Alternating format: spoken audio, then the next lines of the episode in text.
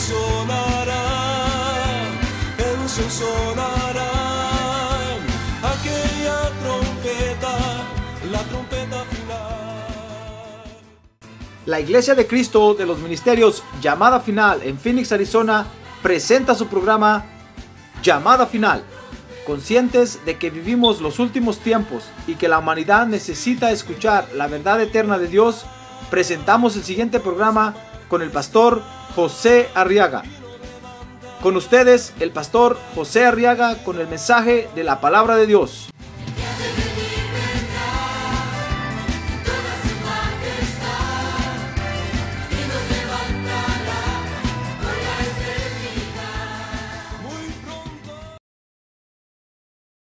Segunda de Corintios capítulo 6, verso 14. Y vamos ahora a estudiar la palabra de Dios, hermanos. Segunda de Corintios capítulo 6, verso 14. Dice la Biblia, no lo digo yo, lo dice Dios. Oiga lo que dice Dios, hermano. No estéis unidos en yugo desigual con los incrédulos. Pues ¿qué asociación tiene la justicia y la iniquidad?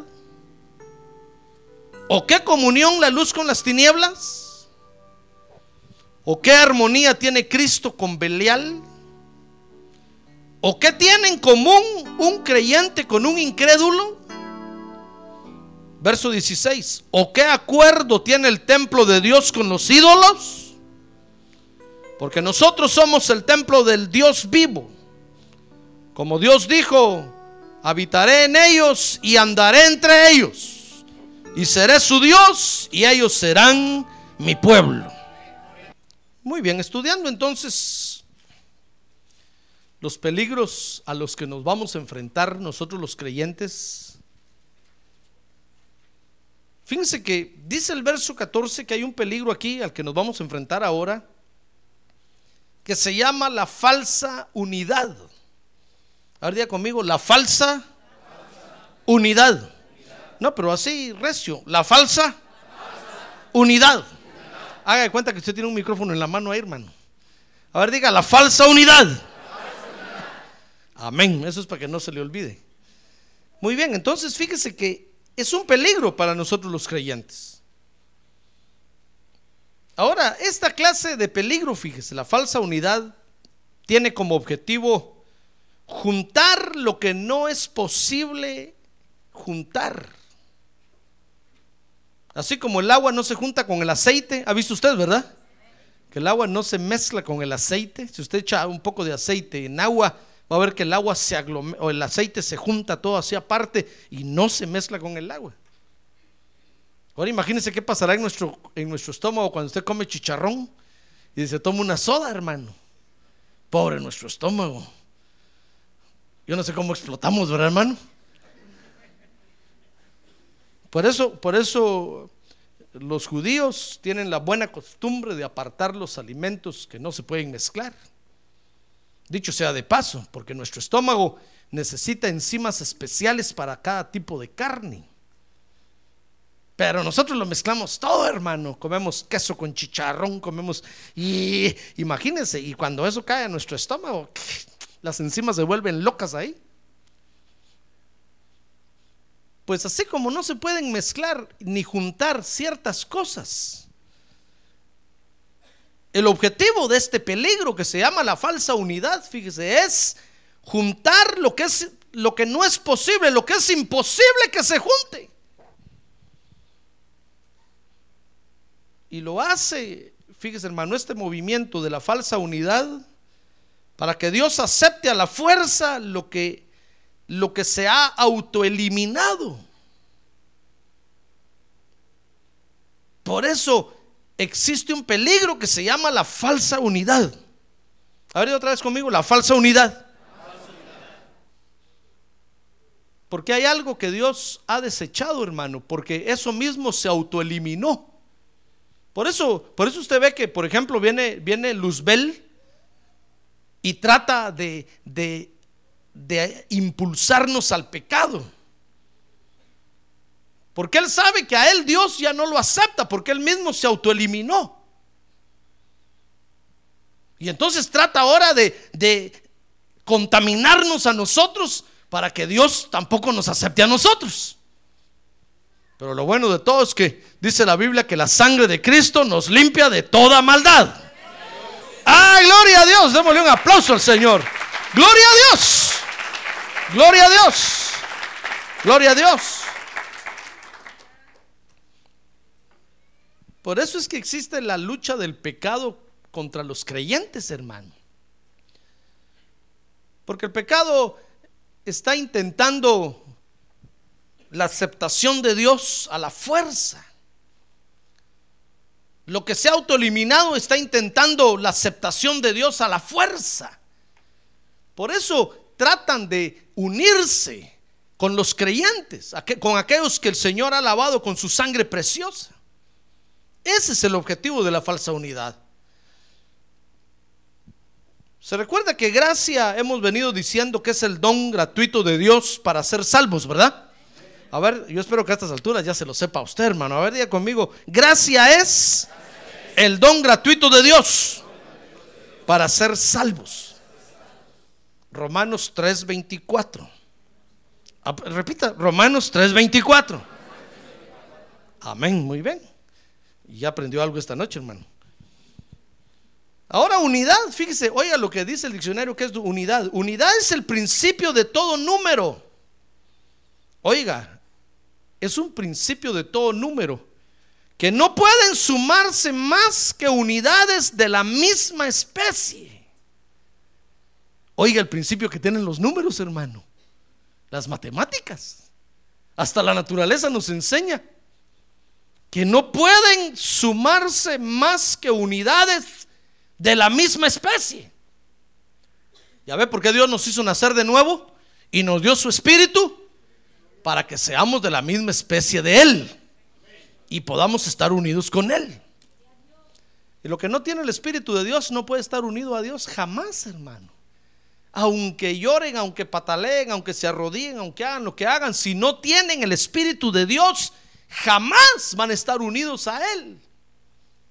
Es un principio en matemáticas, pero, pero fíjese que también unidad es la acción simultánea que tiende al mismo fin. Todos nosotros aquí tendemos al mismo fin, que es adorar a Dios, ¿verdad? Que es llegar al trono de Dios y adorar a Dios en su presencia. Subir al monte de Sión y adorar a Dios en su presencia. Pero, pero hay, hay gente que ha sido autoeliminada por, porque bueno, ellos mismos se autoeliminaron, ellos mismos se autodesecharon. Y entonces ahora pretenden tener el mismo fin que nosotros. Por eso dicen, no, si nosotros también adoramos al mismo Dios que ustedes adoran, nosotros también les servimos al mismo Dios que ustedes les sirven. Mentira del diablo. Porque están autodesechados, están autoeliminados. Entonces no podemos perseguir el mismo fin. Pero oiga, unidad, fíjese que es la armonía de conjunto de una obra. Oiga lo que es unidad, qué interesante. Ahora dice segunda de Corintios 3:17 que Dios nos da libertad. Amén. Porque dice que donde está el espíritu de Dios, ahí hay libertad. Por eso nosotros usted y yo tenemos libertad, hermano para adorar a Dios, para servirle a Dios, para pensar, para amar. Ah, gloria a Dios, para movernos, porque Dios nos da libertad. Ya no estamos amarrados ni atados al pecado. Ahora, si abusamos de esa libertad, fíjese que el Espíritu de Dios nos da, hermano, que la gracia nos da, que la gracia de Dios nos da. Si abusamos de esa libertad en la unidad, entonces podemos caer en la falsa unidad. Por ejemplo, si usted, si usted dice, no, hermano, yo soy libre para juntarme con quien sea, para vivir con quien sea, para trabajar donde sea, para, para platicar con quien sea, de lo que sea, yo soy libre. Tenga cuidado porque no va a ser que de repente resulte participando de la falsa unidad. Si usted se cree tan libre, tenga cuidado porque puede caer en el peligro de la falsa unidad. Por eso le enseño este peligro. Es como que hubiera un rótulo en el camino en el que vamos que dice, peligro, falsa unidad. Entonces nosotros tenemos que saber, fíjese hermano, cómo movernos, con quién platicar, cómo conducirnos. Fíjese que, por ejemplo, dice la Biblia que, que de algunos hasta rechacemos su ropa porque está contaminada con la carne. Así como al principio, fíjese, al principio, por ejemplo, cuando el apóstol Pablo predicaba, le pedían los trapos que el apóstol Pablo tenía encima, hermano. La gente se los quería llevar porque tenía enfermos en la casa. Y llevándose el pañuelo con que, con que el apóstol Pablo se había limpiado el sudor toda la noche predicando. Iban y se lo ponían, entendían que llevaba la unción del Espíritu Santo. Y se lo ponían encima al enfermo y los enfermos se sanaban.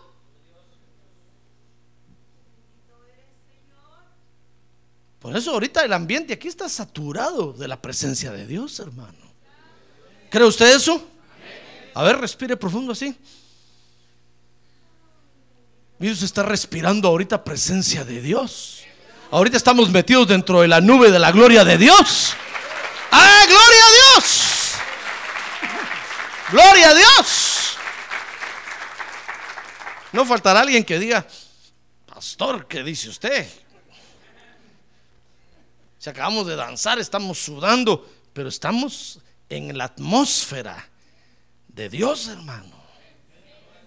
Sea como sea, estamos dentro de la atmósfera de Dios. Es como que si usted se llevara esta noche mi pañuelo, tal vez me soneo la nariz, tal vez me limpié el sudor, pero está saturado de la unción del Espíritu Santo de Dios, hermano. Ah, gloria a Dios, gloria a Dios.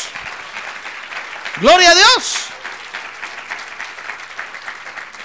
Pues de la misma forma dice la Biblia que hay gente allá afuera, hermano, tan contaminada con la carne, tan contaminada, tan endemoniada, que aún la ropa de ellos debemos de desechar, debemos de despreciar.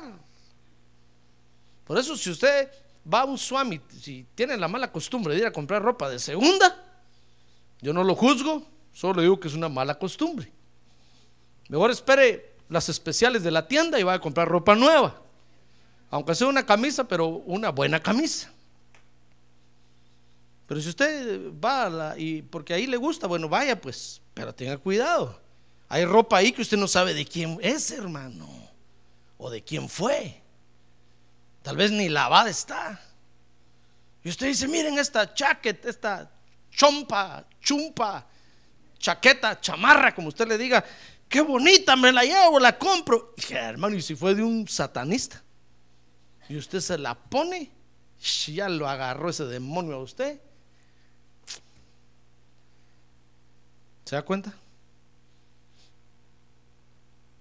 Esa es la base por la cual yo digo que aún hasta en el intercambio de órganos del cuerpo hay que tener cuidado, hermano. ¿Qué tal le ponen a usted un hígado de un borracho, de un satanista? Mujeriego, jugador y parrandero, un Juan charrasqueado. ¿Se da cuenta? ¿O qué tal usted da su, riñón y hermano y se lo ponen a un hijo del diablo por allá y va a hacer más maldades y con su riñón, ¿qué cuenta le va a dar usted al Señor, hermano? No, hermano, eso es puro plan satánico. Si ya le llegó la hora de partir, gloria a Dios, aleluya, amén. Ahí estaremos en su entierro. No tenga pena. Siempre y cuando usted permita que yo vaya, pues ahora si no, no voy. ¿Se da cuenta? Si usted cree que tiene mucha libertad, dice, no, pastor, yo soy libre, Dios me hizo libre, yo, tenga cuidado, porque existe un peligro que se llama el peligro de la falsa unidad. Y podemos caer en ese peligro. Ahora, quiero que vean unas características de, esa falsa unidad, hermano. Dice ahí segunda de Corintios capítulo 6, verso 14. A ver, abra su Biblia ahí, el verso que estamos leyendo ahorita. Fíjese que dice, no estáis unidos en yugo desigual con los incrédulos. Fíjese que es la unidad con los no creyentes. Esa es la falsa unidad. ¿Ves cuando nos unimos con los no creyentes. Fíjese que la Biblia le llama ahí yugo desigual. Bueno, si hablamos de yugo desigual, hay muchos yugos desiguales en la vida. Por ejemplo, si usted se une en matrimonio con, otro, con otra persona eh, de, diferente, de diferente raza, ese es un yugo desigual.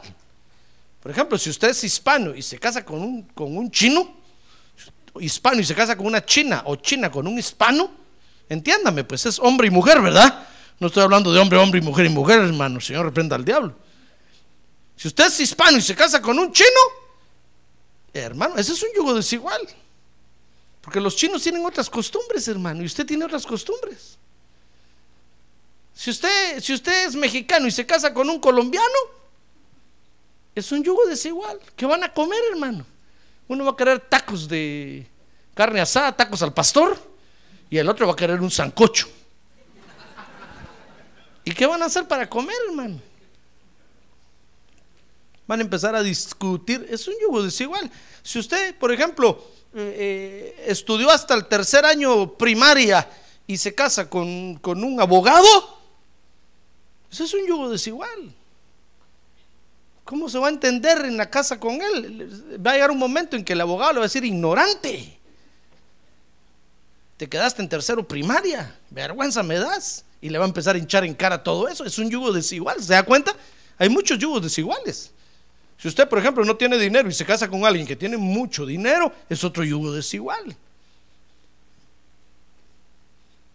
Pero, pero fíjese que todos esos yugos desiguales, hermano, se pueden sobrellevar. Pero hay un yugo desigual que no se puede sobrellevar.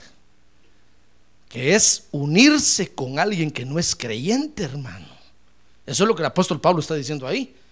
Si usted es pobre y se casa con un rico, o es rico y se casa con un pobre, si es eh, estudiado y se casa con un, con un eh, iletrado, si es, todo eso se puede sobrellevar. Si usted sabe inglés y se casa con alguien que no sabe inglés, eh, todo eso se puede sobrellevar. Pero hay un yugo que sí es peligroso, un yugo desigual que sí es peligroso. Entonces dice el apóstol Pablo ahí que es cuando uno se une con alguien que no es creyente. Porque ese yugo no se puede sobrellevar, hermano. Comenzando que es una unión que va contra los, los principios de Dios.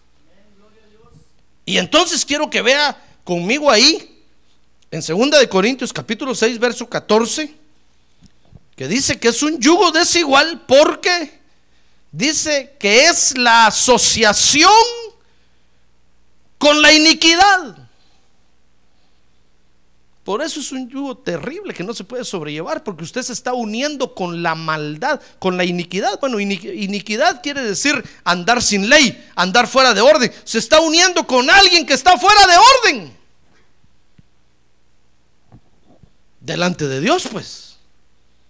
Tal vez usted dirá, pastor, pero si es una persona muy educada, con buenos principios morales, con buenos principios éticos, buenas costumbres, de buena familia de un gran alma y un buen corazón. Sí, puede tener todas las características que usted quiera, pero, pero si no es creyente, anda fuera de la ley de Dios. Y a eso se le llama andar en iniquidad. Entonces, es la asociación, fíjese, fíjese, la falsa unidad es la asociación con la iniquidad. ¿Cómo va a poder estar asociado el orden con el desorden. Jamás.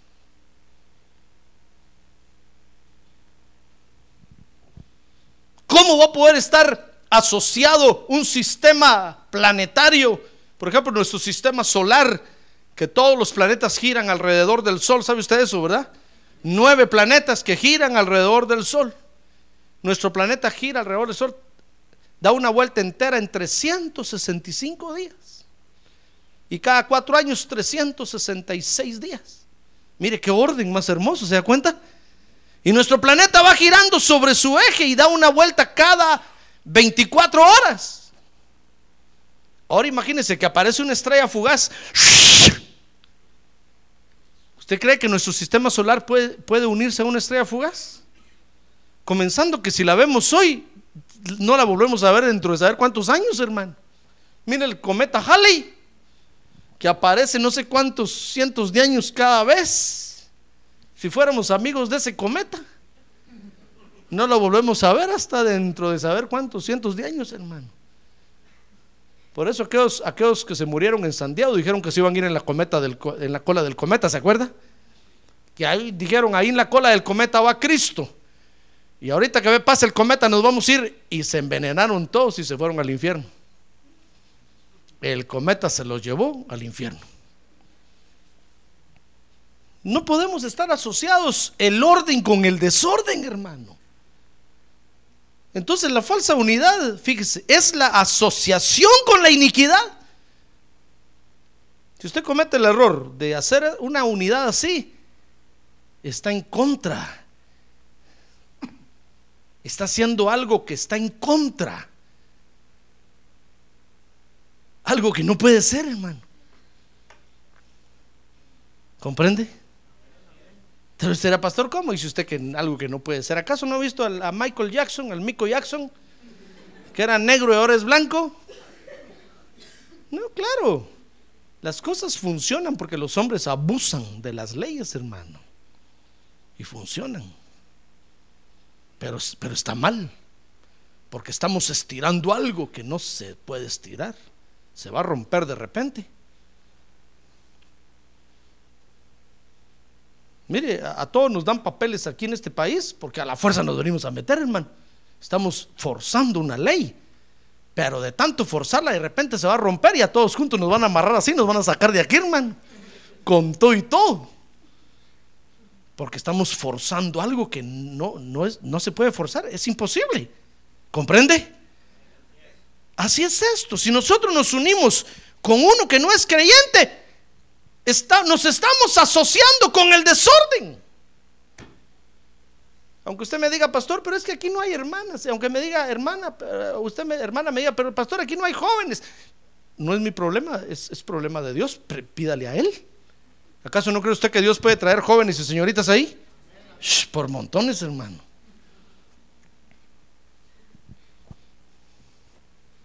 Lo que pasa es que algún trato tiene con usted.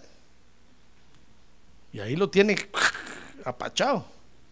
Y hasta que usted se humille y reconozca que Dios reina sobre todo y es el que controla y maneja todo, ah, entonces Él va a cumplir su deseo. La Biblia dice que Dios honra a los que le honran. Entonces, eh, hermano, ya ve, la falsa unidad entonces es la asociación con la iniquidad. Dice 2 Corintios capítulo 6, verso 14 que la falsa unidad es la comunión con las tinieblas. Dice, ¿o qué comunión la luz con las tinieblas? Mire, cuando nosotros nos unimos con uno que no es creyente, hermano, estamos, estamos mezclando la luz con las tinieblas. Por ejemplo, ahorita aquí hay luz. Las tinieblas huyen, hermano, la luz de las lámparas estas, pues. Y lo poco que queda de sombra y de oscuridad, nosotros lo miramos raro. Y hasta decimos, ve, esa lámpara no alumbra bien hasta allá arriba. Ahí está un poco oscuro. El poco tinieblas de tinieblas que vemos aquí lo vemos raro. Porque estamos en un lugar ahorita bien alumbrado. ¿Verdad? O pretendemos que por lo menos que esté bien alumbrado. Pero cuando nosotros hacemos entonces esa unidad, hermano, fíjese que estamos queriendo unir la luz con las tinieblas hermano, eso no se puede dar. ¿Se da cuenta? Es imposible juntar eso. Donde hay luz, las tinieblas suben. Y donde entran las tinieblas, no hay luz. Así de sencillo. Entonces, la falsa unidad es, es la comunión con las tinieblas. Recuérdese que las tinieblas, hermano, hablando del reino espiritual, están en rebelión contra Dios. Las tinieblas, fíjese hermano, no es la ausencia de luz como nosotros lo conocemos aquí, en la tierra. Hablando, hablando del mundo espiritual, las tinieblas son una estructura, son una creación de Dios, hermano. Así como la luz es una creación de Dios, las tinieblas es una creación de Dios. Es toda una estructura con autoridades, con potestades, con, con es todo, una, es todo un universo que se llama las tinieblas. Si usted lee, por ejemplo, en San Juan capítulo 1, verso número 5, va a ver ahí que dice que las, la función de las tinieblas, cuando Dios crió las tinieblas, ¿sabe cuál era la función de las tinieblas? La función de las tinieblas era permitir que la luz de Dios resplandeciera. Mire, dice 1.5, y la luz brilla en las tinieblas. Dios creó, es, Dios hizo esa creación llamado tinieblas. Mire, son seres, ¿se da cuenta? O sea que aquel, aquel luchador que se llama tinieblas, que sale enmascarado, ese es un representante de, esa, de esa creación. Son seres que se llaman tinieblas, así se llaman. Dios hizo unos seres ahí llamados tinieblas, cuya función, era para que la luz de Dios resplandeciera más, pararse así con el pecho levantado para que les pegara la luz de Dios y la luz de Dios resplandeciera, hermano. Y todas las creaciones de Dios vieran y aplaudieran y dijeran, gloria a Dios, qué emocionante. Esa era la función de las tinieblas. Pero ¿sabe qué hicieron los muy ingratos? No aceptaron su función. Mire, dice ahí el verso 5 y las tinieblas no la comprendieron. Cuando el Señor Jesús salió al escenario para resplandecer y, las, y con las tinieblas iba a ser más espectacular el flashazo, hermano. ¿Comprende eso? Mire, era como que fueran efectos especiales. Así lo conocemos ahora aquí en la tierra. Las tinieblas iban a ser el efecto especial para que la luz de Dios llamada Jesucristo resplandeciera. Cuando los efectos especiales tenían que funcionar, ya no estaban en sus puestos, hermano. Los fueron a buscar y dejaron un papel diciendo ahí, como nochón, nosotros solo aquí haciendo para que este No, no, ese papelito no lo queremos, muchas gracias. Y tampoco que nos paguen. Y se rebelaron contra Dios, hermano. No quisieron hacer su función. Siempre, fíjese, hermano, que Dios hace una creación. Dios la hace con el objetivo de que su luz resplandezca. Así es en el matrimonio. En el matrimonio Dios puso de cabeza al varón. ¿Sabe para qué? Le pregunto, ¿sabe por qué puso Dios de cabeza al varón? Para que el varón sobresalga, hermano. Pero ¿sabe qué hacen las mujeres ingratas? No les gusta su papel. No las mujeres de aquí, pues estoy hablando de las mujeres del mundo no les gusta su papel y empiezan a pelear. que yo como soy tu sirvienta, que solo te sirvo para unas cosas, que no se cae, empiezan a pelear con el varón, empiezan a pacharlo, empiezan a pacharlo, empiezan a pacharlo y, se, y entran en rebelión. No, hermana, la mujer tiene que saber que su función es ser ayuda idónea. Y su función es estar detrás del varón empujándolo para que sobresalga aquel hermano. ¡Ah, gloria a Dios! ¡Gloria a Dios! Mire qué función más hermosa la de la mujer. Es el que está atrás del varón, alimentándolo bien, eh, eh, teniéndolo bien preparado, bien listo, concediéndole todos sus deseos. Para que el varón salga el otro día a la calle a trabajar resplandeciendo y tengo un hogar resplandeciente, hermano. Cuando todos miren, digan, qué hogar más bonito ese. Cuando le digan al varón, qué hogar bonito el que tenés, y el varón diga, sí, muchas gracias, gracias. Pero ¿sabe qué hacen las mujeres ingratas? No les gusta eso. Cuando empiezan a ver que el varón empieza a sobresalir, dicen, ah, no, este aquí me tiene encerrada en la casa, soy su sirvienta, soy su no sé qué, soy la soila, dicen.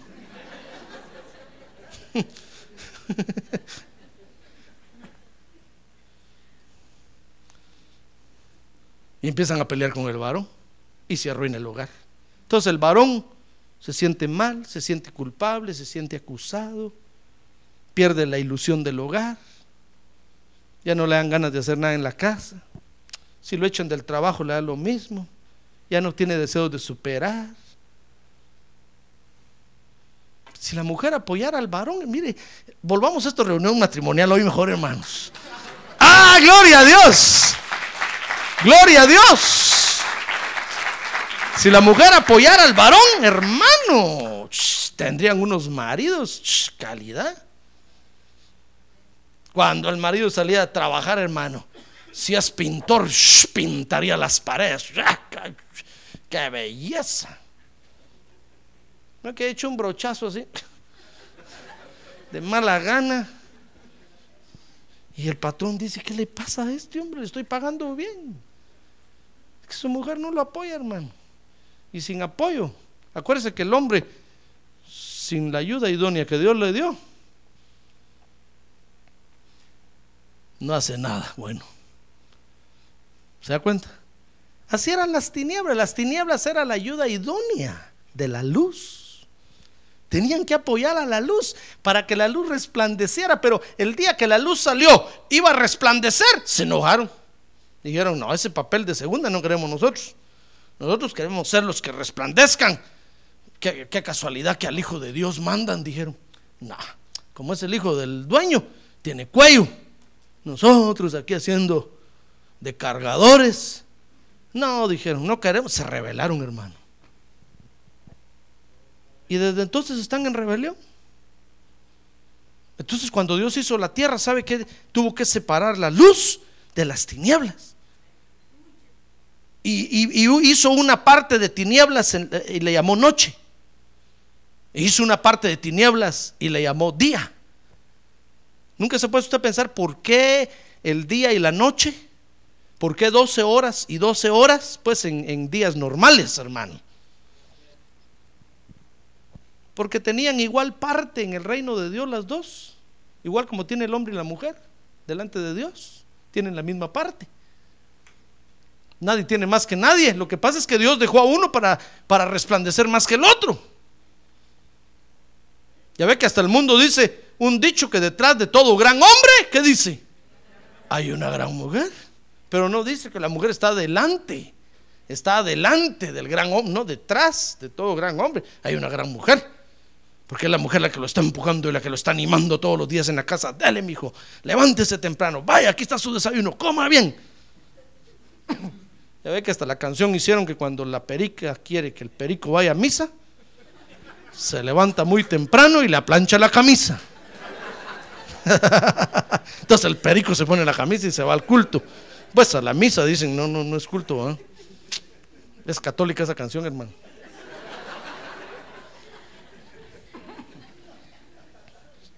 Pero póngale usted cuando el perico quiere, cuando la perica quiere que el perico vaya culto, se levanta muy temprano y le plancha la camisa. No rimó, pero por ahí va. Ya ve, hasta el mundo tiene, tiene, tiene, está, está diciendo, sí, así, así, así, lo que Dios dijo es cierto, así tiene que ser. Entonces, cuando nosotros nos unimos con yugo desigual, fíjese, hermano, estamos buscando comunión con las tinieblas. Y eso es imposible. No tienen comunión las tinieblas con la luz, hermano. Desde que las tinieblas se revelaron allá, se rompió el matrimonio, hubo divorcio. Y ya no tienen más comunión. ¿Ya ve lo que es la falsa unidad? Ahora otra vez conmigo, la falsa unidad. Ahora ya que tiene a un lado, la falsa unidad, hermano. Mire el peligro con el que vamos a enfrentarnos, hermano. Dice segunda de Corintios 6:15, siga viendo conmigo las características de la falsa unidad. Segunda de Corintios 6:15. Dice ahí, ¿o qué armonía tiene Cristo con Belial? Oh, hermano. Mire, la falsa, la, fal- la falsa unidad es la armonía con Belial. Habría conmigo Belial. Que el Señor lo reprende esta noche. Fíjese que Belial es la maldad. Lo que está diciendo el apóstol Pablo ahí es, miren qué armonía tiene el Señor Jesucristo con la maldad, con lo malo. Nada, dice la Biblia que cuando somos tentados no digamos que somos tentados por Dios, porque Dios no tienta a nadie para el mal. Ni Él dice es tentado por el mal. Dios no tiene ninguna relación con la maldad, hermano, desde que se divorciaron allá. La maldad se volvió en contra de Dios y Dios no tiene ninguna comunión. Acuérdense que en el, principio los creyentes tenían un dicho que decía, hagamos males para que nos sobrevengan bienes. Y el apóstol Pablo se los escribe ahí y les dice, "Mire, ¿y ustedes qué andan diciendo eso? ¿De qué Biblia lo sacaron? Está como aquello, ayúdate que Dios te ayudará. Decían, hagamos males para que nos sobrevengan bienes. El apóstol Pablo dijo, ¿de dónde sacaron eso? Si Dios no tiene comunión con la maldad. Dios no, no, no crea usted que le da permiso para hacer cosas malas, porque después lo va a bendecir. No, hermano. Ese es el pensamiento de alguien que no conoce a Dios, ni conoce la palabra de Dios. Cuando nosotros hacemos algo malo, lo que tenemos que hacer es arrepentirnos, hermano, y pedirle perdón a Dios. Porque eso malo se está apoderando de nosotros y nos va a dominar y nos va a esclavizar. Aunque usted diga, no, pastor, yo ahorita viera, cuando quiero lo hago, cuando no, no, siga. Y va a ver que lo va a agarrar de aquí eso y lo va a atormentar después. Y no va a haber quien lo libere. Entonces, la falsa unidad, dice ahí 2 Corintios 6, 15, es buscar la armonía con la maldad. Y no podemos armonizar con la maldad, hermano. No podemos. Amén, ¿se da cuenta? No- nosotros no podemos armonizar con la maldad. Aunque tenga buenos sentimientos, aunque usted me diga, pastor, pero viera, tiene una moral buena, desde buena familia, es, es un empresario muy decente, pero está del otro lado, está de la otra banqueta. Y nosotros estamos de este lado. No podemos armonizar entre ellos y nosotros hay un gran abismo. No podemos armonizar, hermano. No puede haber armonía entre lo bueno y lo malo. No puede haber armonía. ¿Se da cuenta? Mire conmigo 2 Corintios 6, 6, ahora capítulo 6, verso 15. Dice ahí ese verso. ¿O qué tiene en común un creyente con un incrédulo? Mire, cuando se junte con, con ese otro que no es creyente, ¿de qué va a hablar, hermano? No puede hablar de Dios. No puede hablar de Dios porque el otro le va a decir, no, momento, religión aquí no queremos, no quiero. Entonces, ¿de qué le va a hablar, hermano? Cuando usted llega el otro día contento porque se asoció con uno que no es, hizo una empresa con otro que no es creyente, y llegue contento diciendo, gloria a Dios, qué bonito estuvo el culto ayer. El otro va a decir, ¿qué qué? Yo a misa fui, le va a decir. Fui a la misa de Cristo. Merry Christmas. Qué aburrido es tú. Ni regalo me dieron, le va a decir. Y usted contento, hermano. ¿De qué va a hablar con ese asociado? ¿De qué? Si no tienen nada en común. Comenzando que no tienen en común el mismo cimiento. Oyó la profecía hoy, ¿verdad? Nosotros estamos parados sobre la roca que es Jesucristo. ¡Ah, gloria a Dios! Él es nuestro cimiento.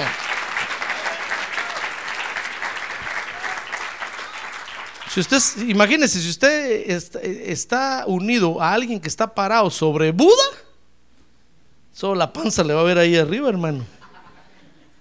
Está parado con alguien que adora las siete divinidades hindúes, los siete elefantes aquellos. ¿Qué, qué tienen en común, hermano? Entonces la falsa unidad, dice ahí la Biblia,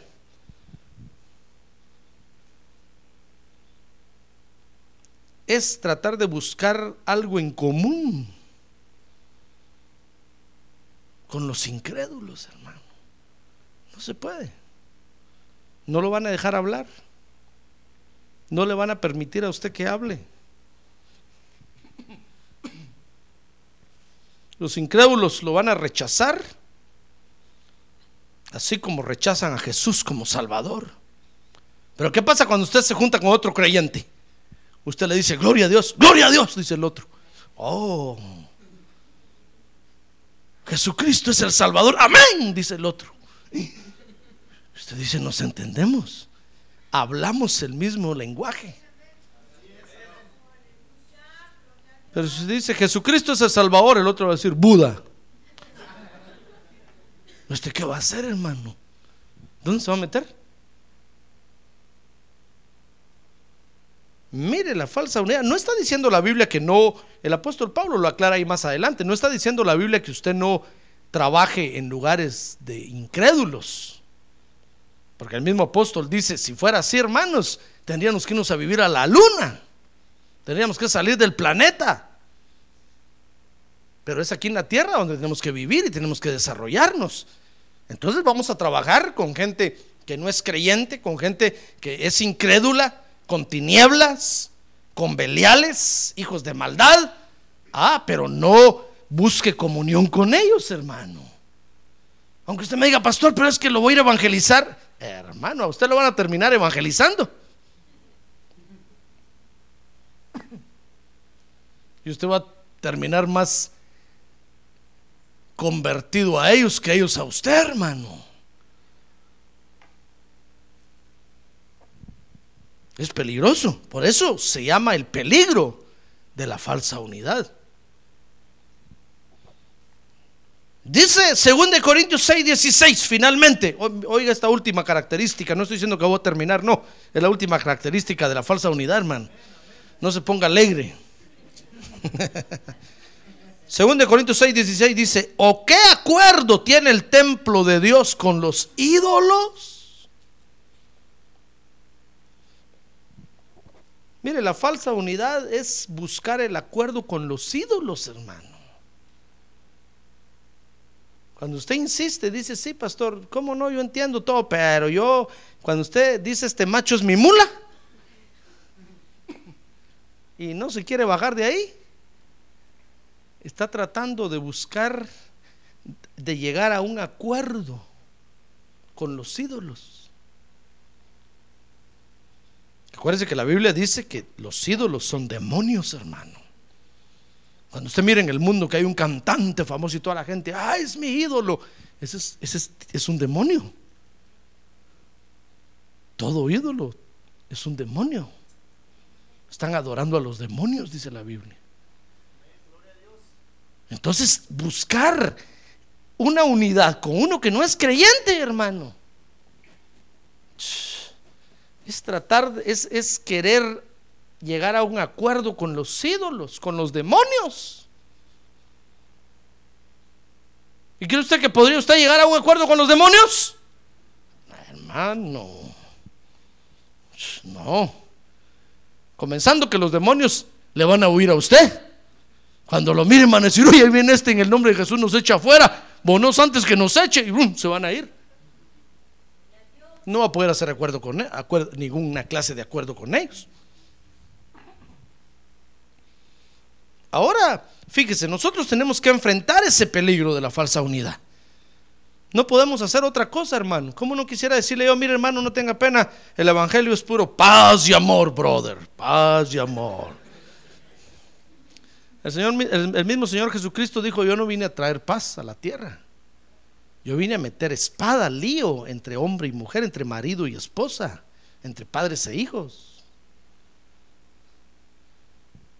La paz Cristo nos la da a nuestro corazón. Usted y yo podemos vivir en paz, pero hay peligros que tenemos que enfrentar, hermano. Y lo peor de todo es que tenemos que pelear contra esos peligros, porque nos van a querer absorber. Fíjese que tenemos que enfrentarnos, qué bueno fuera a demonios o a... Porque los demonios, dice la Biblia, creen y tiemblan, hermano, cuando usted los reprende. Pero sabe, tenemos que enfrentarnos, dice ahí la Biblia, a creyentes. Ahora mira que tiene a un lado. Y asústese de verlo, hermano.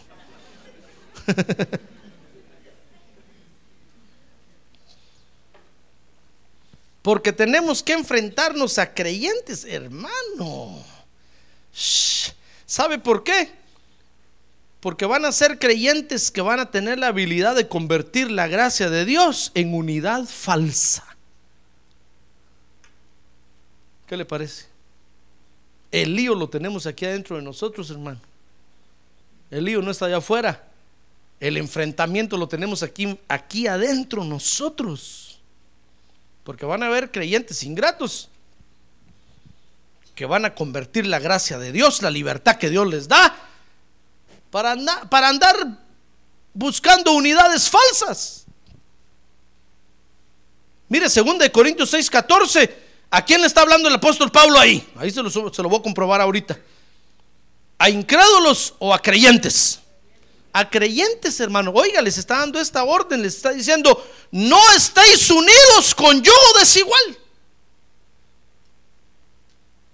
Le está hablando a creyentes que se, que se han dado al libertinaje, a la libertad de unirse en yugo desigual, hermano. Dice la Biblia que cuando Esdras llegó allá a, Jerusalén, que estaban reconstruyendo el templo, cuando Esdras llegó, hermano, los, los, ancianos y los principales sacerdotes se juntaron con él y dijeron, mira, Esdras, tenemos un problema terrible.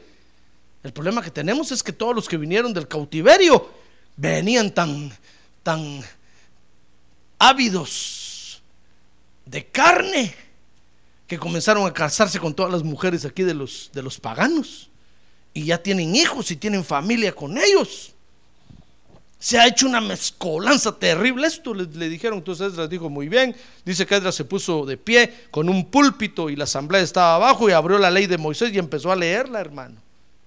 Y cuando la empezó a leer, Dios le empezó a hablar a cada uno. Dice que todos empezaron a arrepentirse y les dijo, ¿están arrepentidos? dijeron, sí, queremos la paz de Dios. Dijeron, muy bien, divórciense de todas las mujeres que agarraron y mándenlas a sus tribus con los hijos. Ellos no deben de estar aquí con nosotros. Y todos dijeron, amén. Con mucho gusto, Esdras. Nos veniste a quitar un yugo tan terrible. Se tuvo que separar las familias. Mire, hermano, qué duro. Porque eso nos pasa a nosotros los creyentes cuando somos necios, hermano. Si nosotros no hacemos caso de este peligro, vamos a caer en la falsa unidad. Y lo terrible de este peligro es que nosotros corremos el riesgo de perder más que los incrédulos. Eso es la falsa unidad. Entonces, es un enfrentamiento, fíjese, contra creyentes. Que no les importa, hermano. Ellos creen que lo que la Biblia dice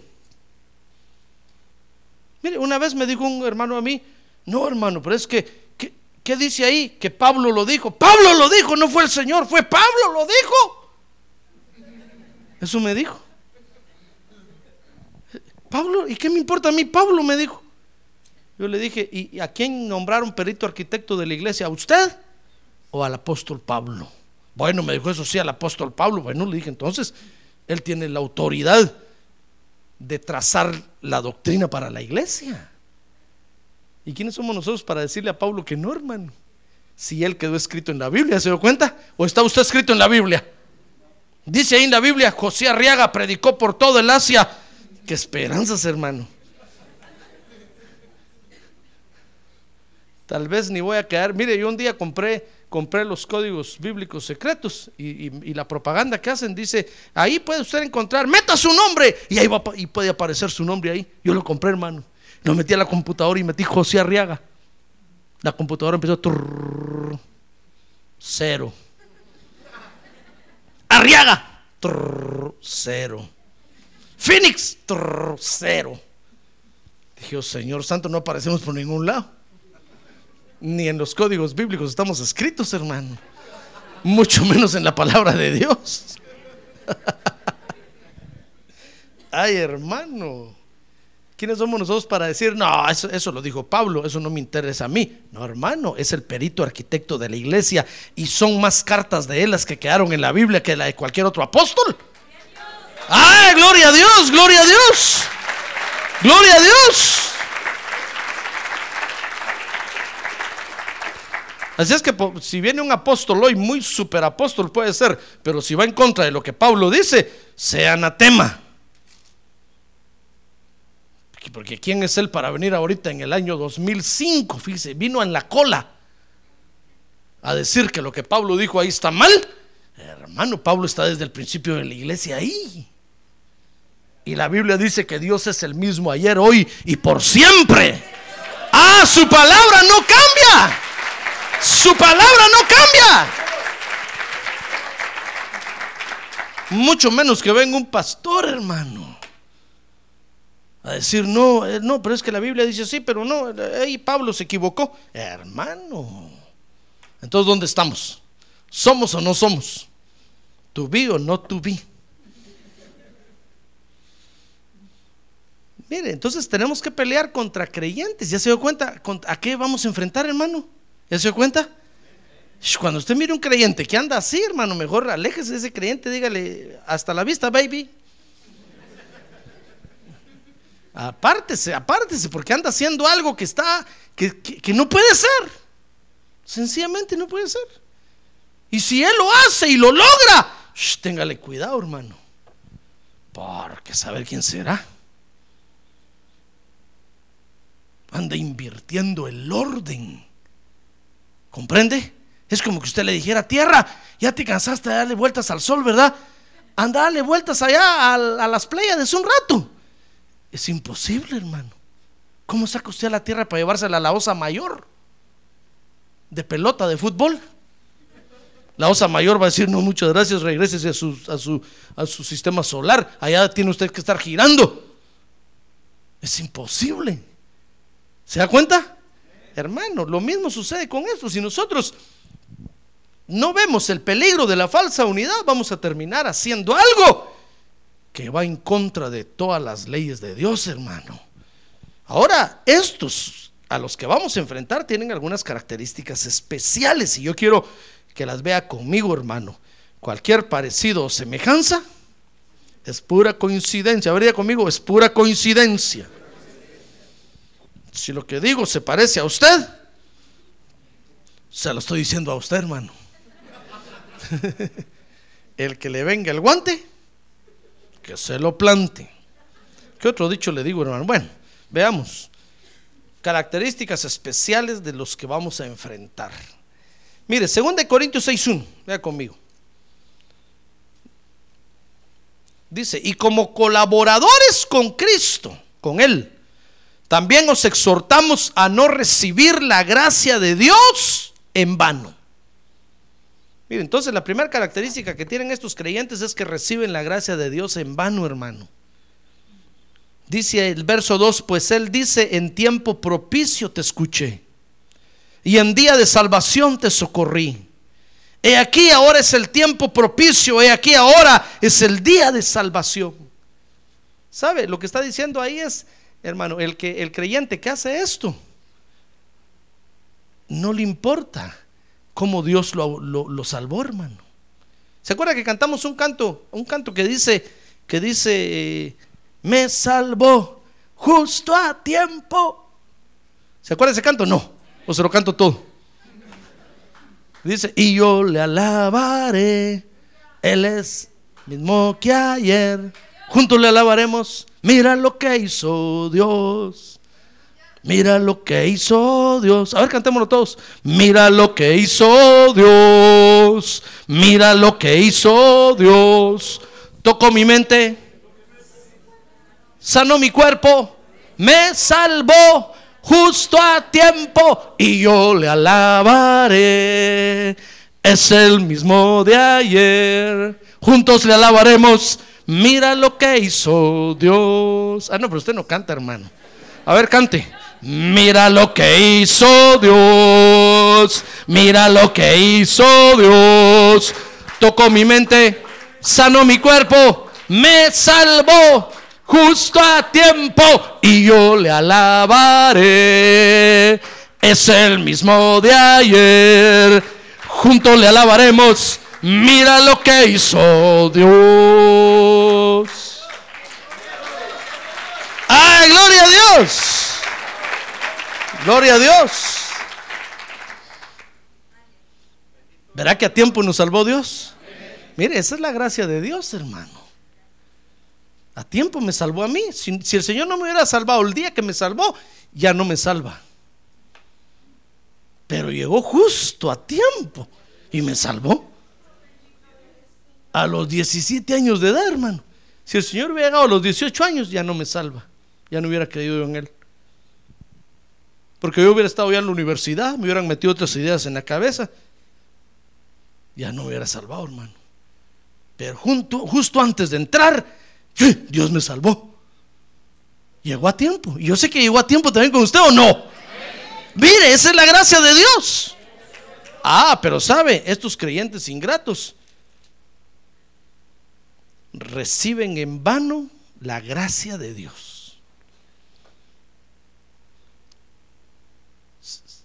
Les importa un comino cómo Dios los salvó, hermano.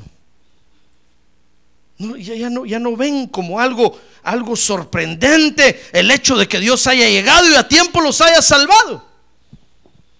Dice ahí 6.1, reciben en vano la gracia de Dios. Se olvidan del día de su salvación, dice el verso 2. ¿Está conociendo a sus creyentes? Dice 2 Corintios 6:3.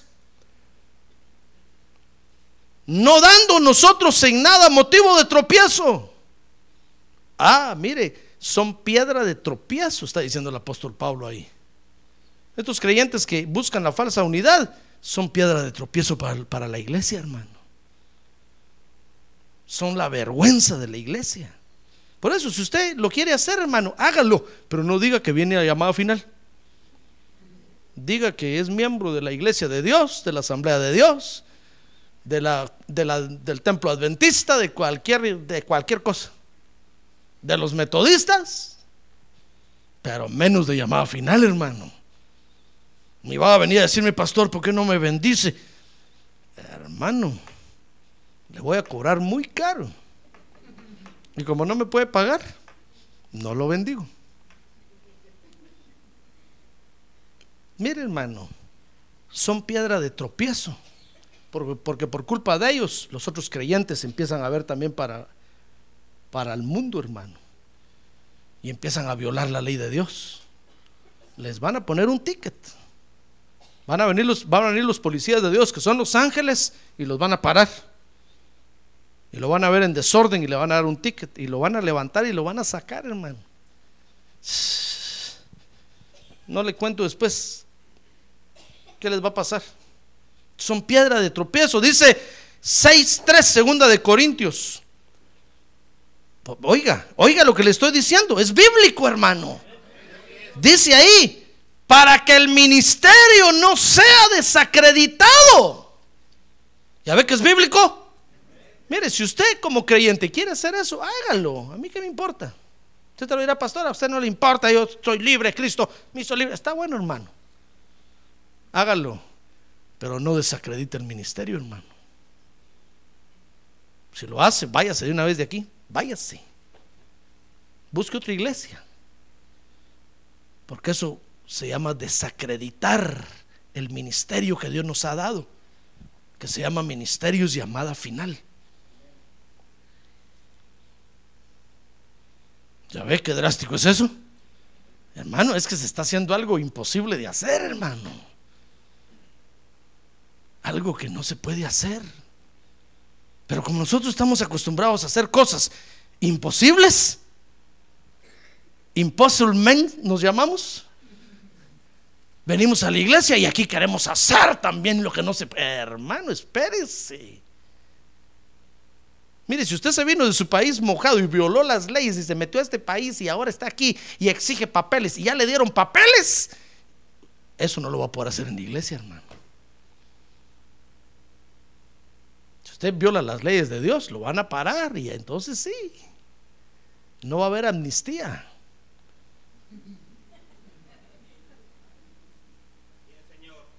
La Biblia dice que Dios no tendrá por inocente al culpable, hermano. ¿Se da cuenta? Entonces dice que son piedra de tropiezo. Dice el verso 3 que son los que desacreditan el ministerio.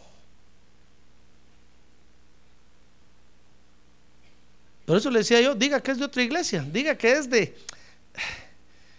¿De qué le dijera? Que es de la iglesia intergaláctica. Pero no diga que es de llamada final, hermano. Porque ¿dónde meto la cara de la vergüenza yo? ¿Se da cuenta? Muy bien. Dice 2 Corintios 6, 4. Oiga, este hermano dice, sino que en todo nos recomendamos a nosotros mismos, dice el apóstol Pablo, como ministros de Dios, en mucha perseverancia, en aflicciones, en privaciones, en angustias, etcétera, etcétera. Usted puede seguir leyendo ahí todo lo demás. Pablo dice, hermano, que estos que, busque, que, que, que hacen la falsa unidad, en otras palabras, está diciendo, no logran recomendarse a ellos mismos, hermano, nunca. Nunca.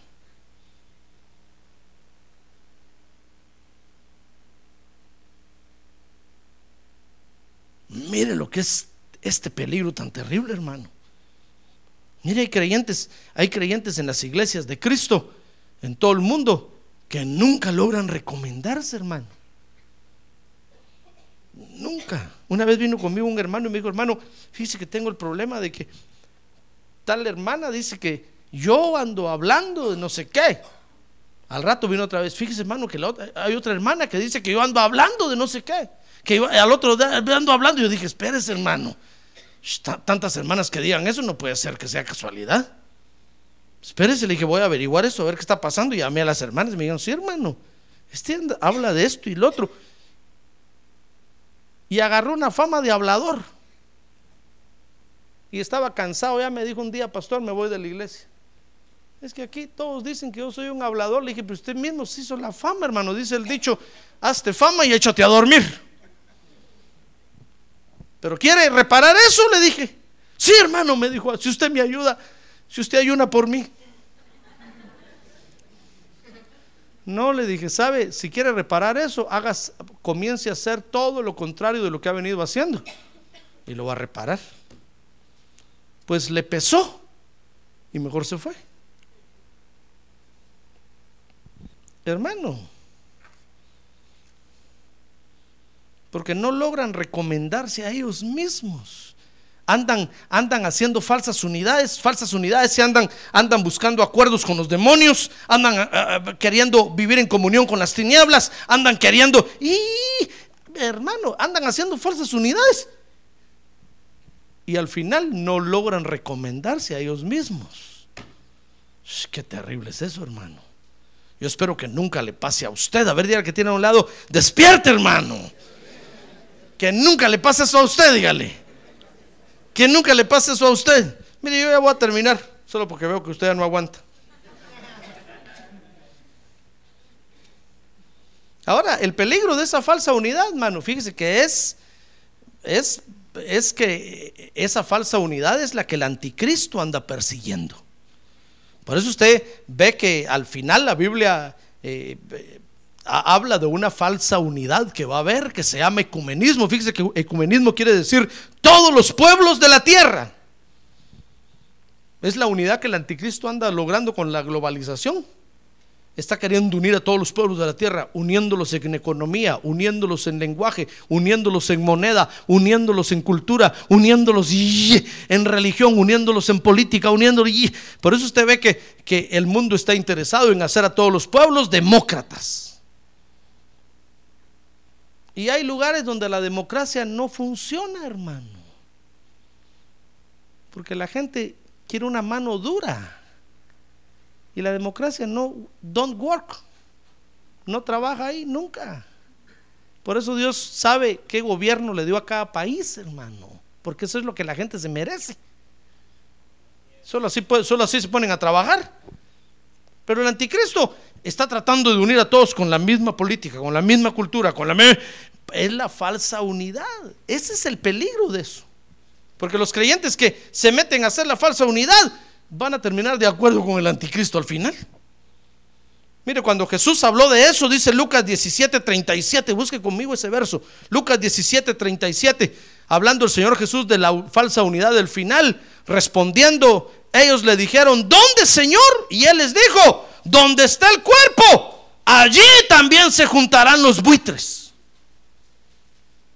Ah, porque está, está, le está llamando buitres a los que andan buscando la falsa unidad, hermano. Donde miren que está el cuerpo de Cristo, ahí se van a ir a querer a meter los buitrones para juntarse con los creyentes, hermano, para hacer la falsa unidad. Por eso los tiempos que vienen para la iglesia son gloriosos, hermano. ¿Sabe usted eso, verdad? Porque el Señor Jesucristo pronto viene, pero también son tiempos de persecución y de angustia. Porque esos buitres se van a querer. ¿Sabe usted lo que es un buitre, verdad? ¿Sabe o no sabe? Bueno, un sopilote, pues. ¿Sabe lo que es un sopilote, verdad? Ah, bueno. Usted lo sabe por los sopes que se comen. Pero no son sopes, no son buitres los que se comen, hermano. Así le pusieron a esa comida.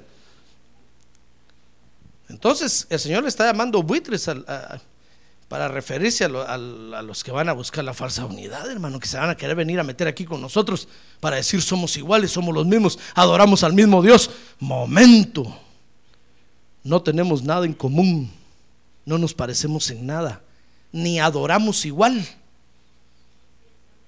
¿Se da cuenta? Ahora, hay una unidad que es verdadera unidad. ¿Sabe usted eso, verdad? Que la Biblia le llama la unidad del Espíritu. Dice 2 Corintios 6, 16. Quiero terminar de estudiar esto con usted, hermano, porque no, no le quiero robar. No soy ladrón, los ladrones no entrarán al reino. Aguánteme un poquito más, por favor. Dice 2 Corintios 6, 16. ¿O qué acuerdo tiene el templo de Dios con Belial? Dice, porque nosotros somos el templo del Dios vivo. Como Dios dijo, habitaré en ellos y andaré entre ellos. Y seré su Dios y ellos serán mi pueblo. Ah, gloria a Dios. Gloria a Dios. Gloria a Dios. Oiga, la verdadera unidad de Dios, la unidad del Espíritu, es la unidad de los templos de Dios que tienen estas características, hermano. Dice ahí, somos templos del Dios vivo, en donde habita Dios en dentro de nosotros y anda entre nosotros. Y Él es nuestro Dios y nosotros somos su pueblo. Mire, cuando cuando la unidad es con estas características, es la verdadera unidad. Y dice 2 Corintios 6, 17, que la verdadera unidad de los hijos de Dios son los que distinguen lo santo de lo profano y se apartan de lo profano. Oiga, dice el verso 17, por tanto salid en medio de ellos y apartaos, dice el Señor, y no toquéis lo inmundo y yo os recibiré.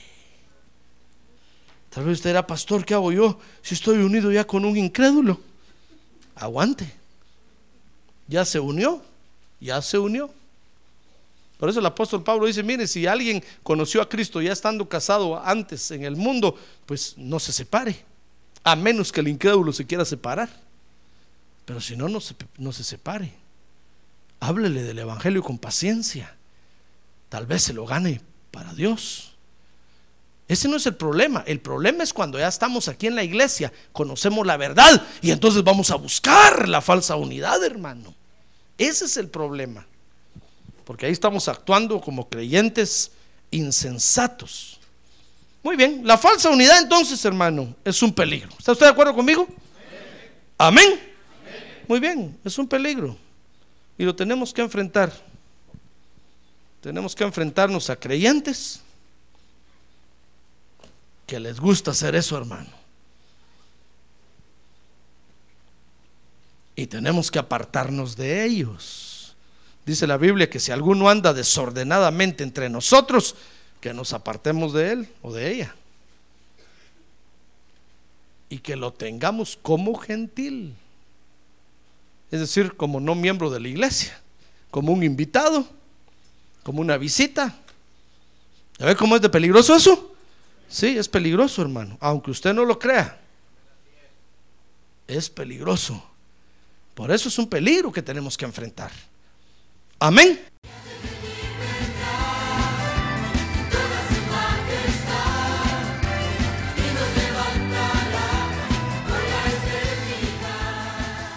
La Iglesia de Cristo de los Ministerios, llamada final en Phoenix, Arizona, cumpliendo con la comisión de Joel 2.1, presentó su programa, Llamada Final. Esperamos que nos vuelva a sintonizar la próxima semana a la misma hora por esta emisora. Los invitamos a nuestras reuniones en el 6023 Norte 71 Drive, esquina con Bethany Home Road.